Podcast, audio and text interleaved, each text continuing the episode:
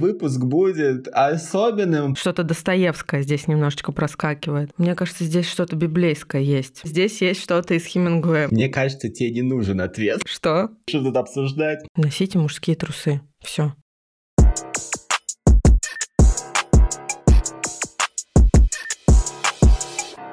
Здравствуйте, наши дорогие, здравствуйте, наши хорошие, наши выходные и будничные, наши рабочие и человые. Вы слушаете подкаст «Счастливое воскресенье». Меня зовут Таня Масленникова, и я уже миллион сезонов являюсь его бессменной соведущей. Но я здесь не одна. Как вы знаете, в этом подкасте всегда был и остается ведущий номер один. Смотрю в его бездонные глаза и понимаю, что не видно глаз ни черта. Утренняя запись. Привет-привет, Игорь, как дела? А, здравствуйте, друзья, все хорошо. Я думал, что ты сейчас меня зафэтшеймишь, сказав, типа, не видно глаз, потому что щеки уже настолько выросли, что глаз не видно. Не-не-не, там еще просто нет проблесков сознания. Несмотря на то, что в Казахстане а, сейчас уже часть дня, это только в Москве, половина десятого. Игорь, мне кажется, что ты еще не проснулся. Есть такой моментик?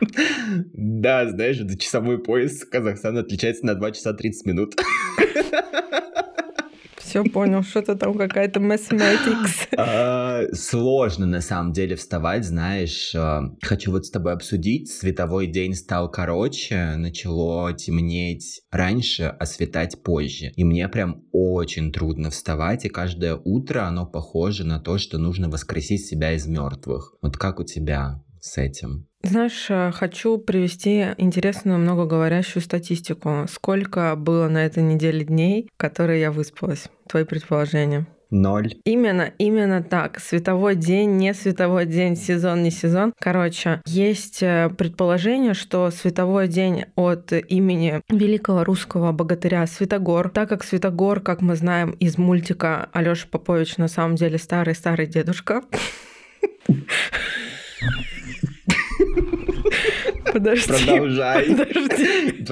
Интересно, до чего это дойдет аналогия. Старый-старый дедушка. Старики боятся холода. И чем холоднее становится, тем реже Светогор выходит из своей маленькой избушечки, потому что боится застудить свои нежные стариковские суставчики, сосудики, коленные чашечки и так далее. Поэтому, видимо, световой день уменьшается, потому что Светогор зимой просто реже выходит из своей избушки. Мнение? Тебе пора в дурку уже лечь. Ну, типа, с каждым выпуском теории заговора становится все интереснее и интереснее. Давай ты сменишь фамилию все-таки на Чапман. Причем не сигареты, а вот эти загадочные истории с Анной. Буду Татьяна теории заговора. Татьяна... Татьяна теории заговора. Заговорова. Татьяна Логопедова сначала. Друзья, как вы понимаете, выпуск будет особенным, потому что мы прислушались к нашему верному слушателю, которого мы упоминаем в каждом выпуске, Владимиру Металлоконструкции, и решили заказать... заказать... Цветы с вау-вау. Друзья, как вы понимаете, этот выпуск очень необычный, не только потому, что мы уже одурели, а потому что это будет специальный эпизод. Мы прислушались к нашему верному слушателю, о котором мы говорим в каждом выпуске Владимиру Металлоконструкции, и решили записать выпуск с анекдотами. Он будет супер короткий, мы просто почитаем наши любимые анекдоты и объясним вам, почему же мы так усыкаемся с них абсолютно каждый раз. Механика простая. Татьяна и я будем зачитывать анекдоты, будем смеяться, и если не умрем от смеха, то по возможности обсудим. Поэтому, дорогая, давай, предлагаю тебе начать. Прибегает мужик в магазин. У вас есть 96% спирт? Нет, но вы же можете взять водки. Так там же всего 40%. Ну возьмите три бутылки, получите 120, лишнее отольете. Точно, спасибо. Выходит довольный из магазина, прошел 200 метров и такой, что?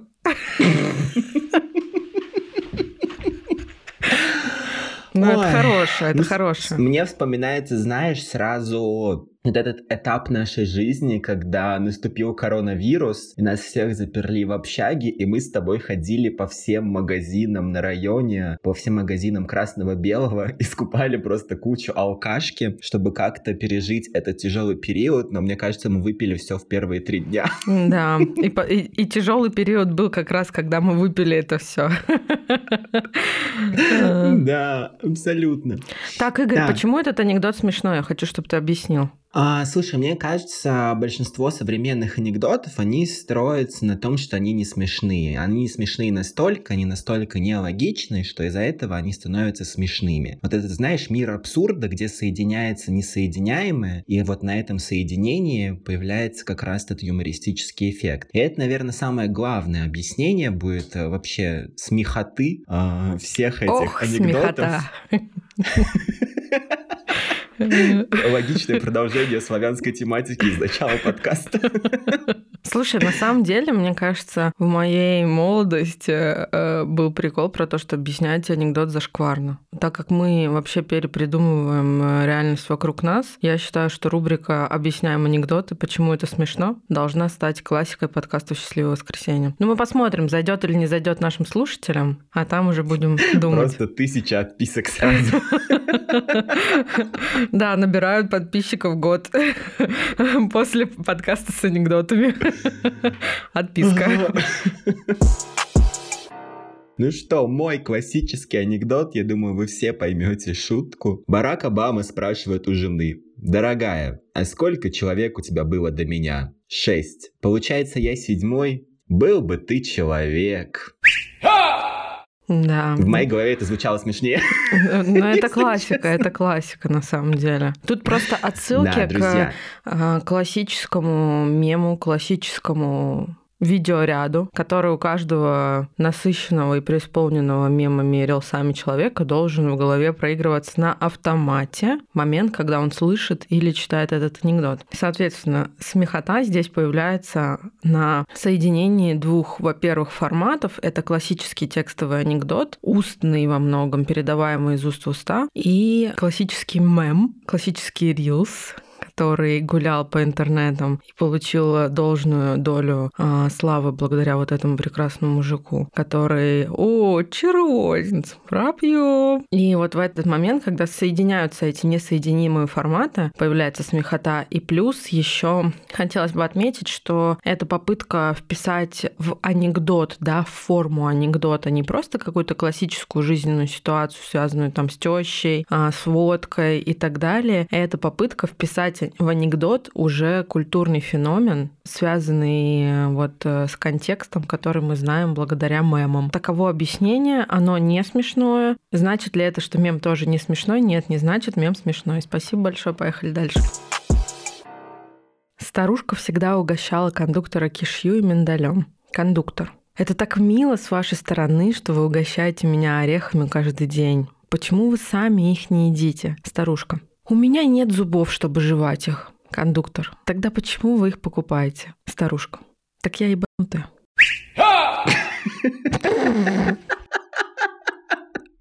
Тут в любом случае э, смехота, э, да, мы ввели новый термин э, в наш контекст. Во-первых, появляется из-за мата, потому что мат по своей природе, как он вообще появился? Мат использовали как молитвы. Да, это вот такие настолько сильные ругательные слова, и таким образом древние русы призывали милости древнеславянских богов. Вот этот Перун, Веста, кто там еще был, не знаю. Но а, вот они Веста слева это направо. же машина, Игорь. Как они могли ее призвать? Не знаю, через Яндекс Такси, вероятно.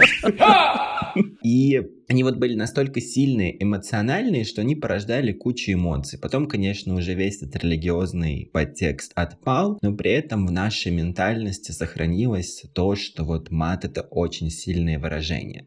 И мне кажется, что вот за счет этого слова «я и ебанутая, и происходит этот юмористический эффект. Ну и, конечно, как я уже говорил ранее, из абсолютной нелогичности, то есть мы подразумеваем какое-то логичное продолжение диалога, что старушка ему ответит, почему же она все-таки покупает кешью и миндаль, хотя у нее нет зубов, Но конец мы слышали, да?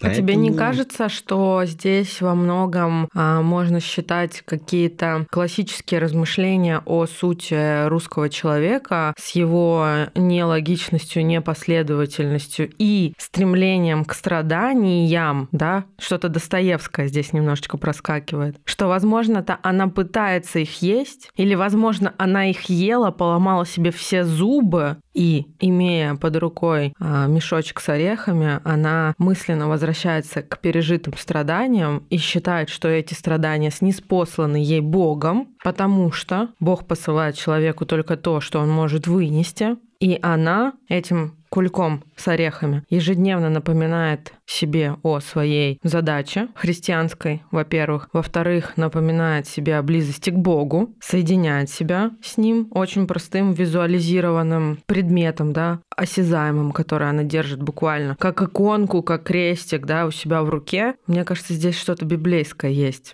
Мне кажется, тебе не нужен ответ. Ты просто хотела это сказать. Хорошо. А дальше будет а, мой любимый пласт, на самом деле, легендарных анекдотов про героев войны и мира и в целом вот эту всю, знаете, офицерскую тематику. Наверняка вы слышали про поручика Ржевского, но в этом анекдоте будет другой герой. Зачитываю. Старик Ростов прогуливается по своим владениям и вдруг за стеной одного дощатого сарая слышит какое-то странное журчание. Ростов, прислушавшись, говорит. «Кто там сыт, как полковая лошадь?» В ответ тишина. Ростов после некоторой паузы и громче. «Кто там сыт, как полковая лошадь?» И опять тишина за стеной. Ростов уже орет. «Я спрашиваю, кто там сыт, как полковая лошадь?» По-прежнему нет ответа. Там сала полковая лошадь.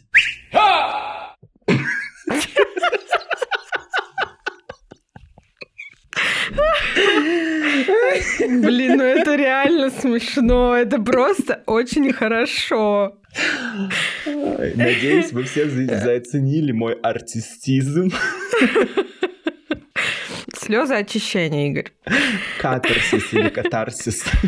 Слушай, на самом деле здесь есть что-то из Хемингуэя, мне кажется. Потому что... Потому что вот этот вот самый известный... Потому что старик Ростов, а у Хемингуэя есть старик море, да?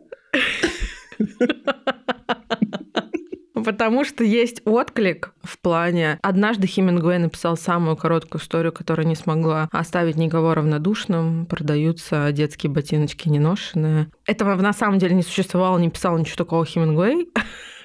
Но это как с Джейсоном Стэттемом, который запрещает нам какать. Но вот эта выдержанность, лаконичность, понимаешь? Неожиданность поворота сюжета, вызывающая неподдельные эмоции, а это все как-то откликается на самом деле. Ну и в целом смешно. Мне кажется, это важно просто. Прекрасный анекдот для переосмысления мужественности. Вашему вниманию представляется дальше. Двое мужчин разговаривают. «Я так хочу прийти домой и разорвать трусики моей жены. У вас что, такие страстные отношения?» Нет, они мне просто очень давят. Мысли какие-то есть на этот счет, Игорь?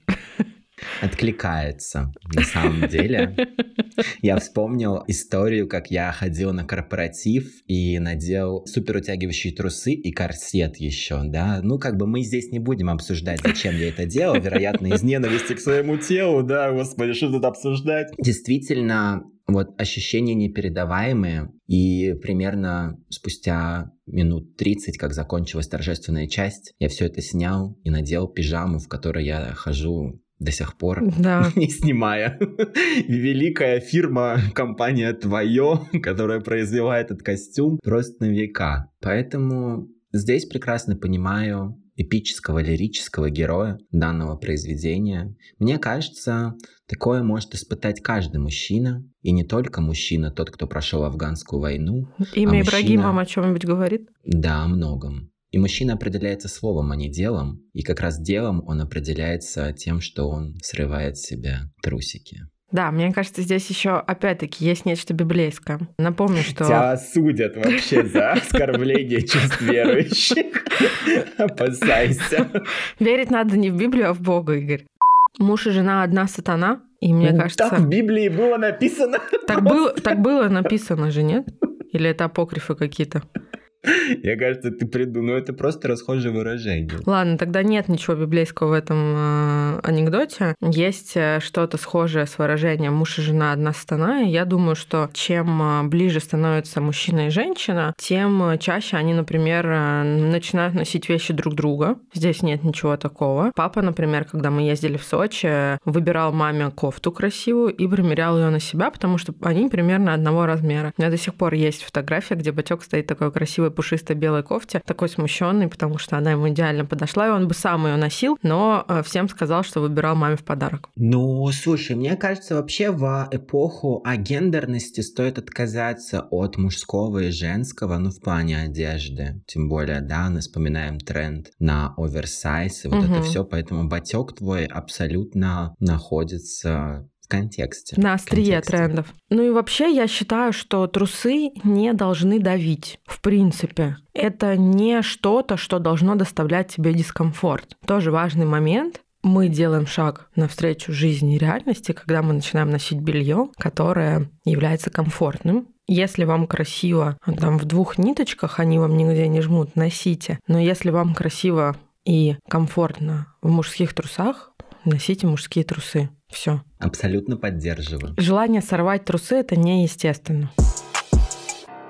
Игорь, очень хочу прочитать анекдот, который мне очень нравится. Давай. Интеллигентная семья. 17-летняя дочь беременна. Все в шоке. Мама пьет волокордин и вытирает слезу кружевным платочком. Папа угрюмо пьет коньяк. Все ждут приезда виновника. Вдруг к ним заходит степенный мужчина в костюме и туфлях и, останавливая все охи и ахи родителей, говорит. Значит так, я очень известный человек, у меня семья, я не могу их бросить. Однако и вашу дочь я не оставлю. Я решил так. Если ваша дочь родит мальчика, то он унаследует два моих завода, 20 миллионов долларов, образование в Гарварде, а ваша дочь пожизненное содержание в размере 2 миллионов в год. Если она родит девочку, то она унаследует мою фабрику, 10 миллионов долларов, образование в Оксфорде, ваша дочь пожизненное содержание в 1 миллион. Ну а если у нее случится выкидыш, Тут встает отец, ставит рюмку на стол, подходит к мужику, кладет ему руку на плечо и говорит. «Старина, не пиди, я видел в окно, что ты на девятке приехал». «Да это машина для души, у меня в гараже, а еще у тебя брюки в носки заправлены». Ладно, понял. Это просто, это просто, это просто. Это бомба. Это песня. Это юмореска, на самом деле. Расскажешь, что такое юмореска? Мне кажется, это важно вот тоже пояснить. А я не знаю, как это облечь даже в форму слов. Ты расскажи. Я тоже не знаю. Давай загуглим. Юмореска — это небольшое художественное произведение, проникнутое юмором. Ну, так бы я могла сказать, конечно. Но смысл в том, что это... Это... Это формат длиннее, чем анекдот в несколько раз, и предполагается, что в конце должно быть смешно, но чаще всего там не смешно в конце. Вот и все. Типа всю дорогу смешно, а в конце раз и не смешно. Помнишь, у нас была какая-то э, тантамореска, хотела сказать, у нас была какая-то юмореска, когда мы ставили спектакль. Рассказывал ее друг наш Ваня Жиркин. Ты помнишь, про что она была? А, я, конечно же, не помню.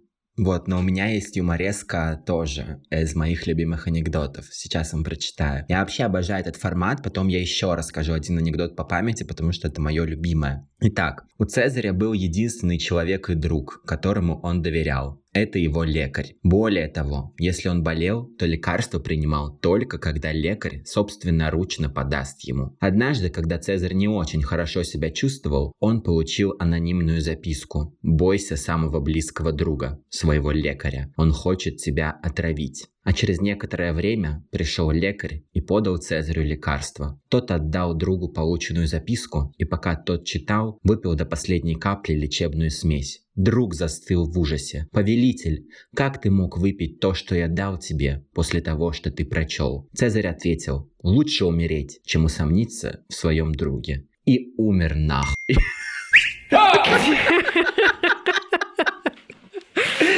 Игорь, ну вообще это со смыслом, да, давай.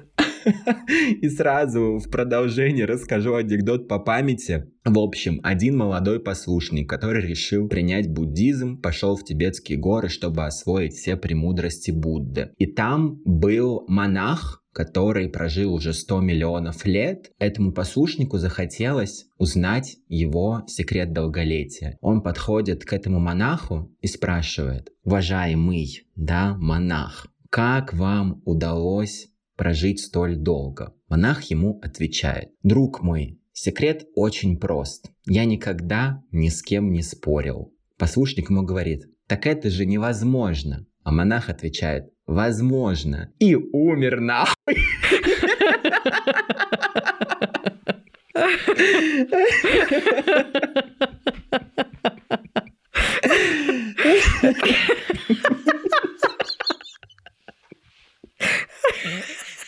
Чему нас анекдот учит убил. этот анекдот? Нас, во-первых, учит этот анекдот тому, что анекдоты про тибетских монахов всегда смешные. Ну, объективно, да?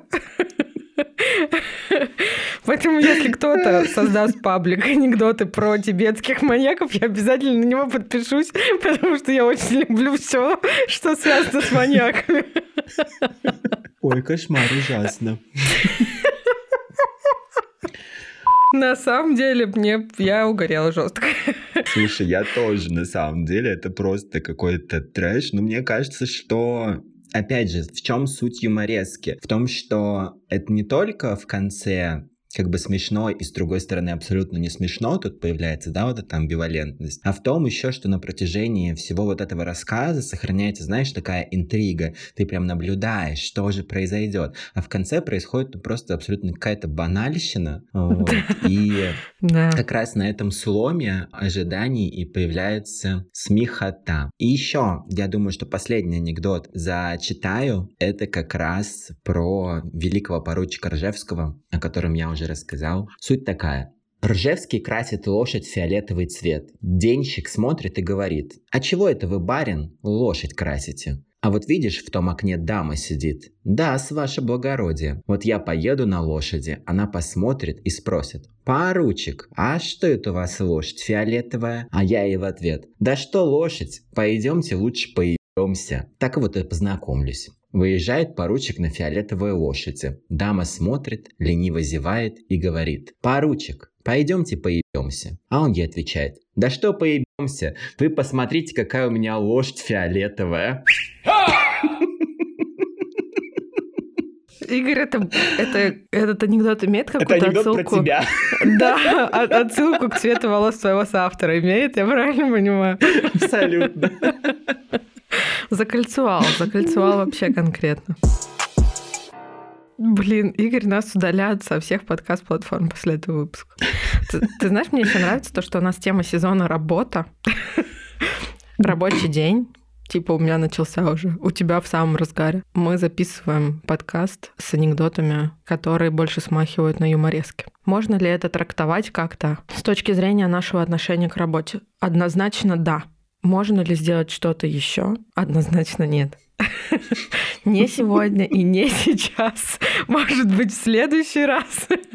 Но я считаю, что иногда нужно просто релакснуть, посмешулькаться, поржулькаться. Сейчас у нас с тобой, не знаю, как у ментала конструкции, но у нас с тобой горячий сезон рекламный. И мы немножечко в горящем котле размещения рекламы, написания текстов, работы с блогерами. И я правда, ну правда сплю типа по 6 часов в день. А для меня нормальное количество часов сна — это 10. И это когда я ложусь трезвая. Поэтому вы должны оценить мои страдания. Да, не так много базовых э, вещей, связанных со здоровьем и ментальным э, равновесием у меня осталось. И вот последний меня буквально лишают. Но важно пережить этот э, сезон, важно пережить этот серый, а, грязный, дождливый, снежный период. И я думаю, что пережить его как раз помогут э, такие небольшие анекдосики. И, насколько мы знаем, а, чаще всего в топ выпусков попадают наши истории про то, как мы а, пили на корпоративах и про то, как мы вот ржем с анекдотов, которые никто не понимает. Поэтому, друзья, все делаем для того, чтобы войти в аналы Яндекс Музыки. Какой кошмар. Дюрекс, приходите за рекламной интеграцией, как говорится. Нормально нас раскочегарила, да? Анекдотная сессия. Знаешь, уже смех, который приходит на ультразвук такой. И киты такие в океане сейчас.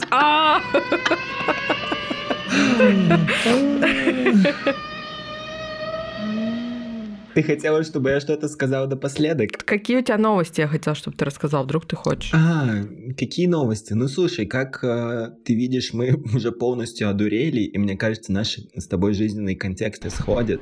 Цикл заканчивается.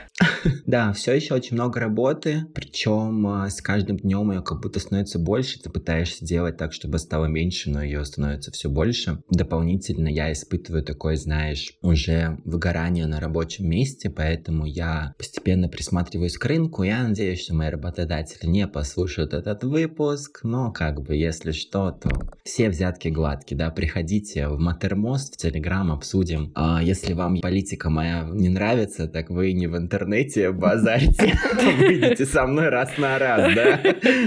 Один на один, Игорь, с тем лидом. Факт, факт.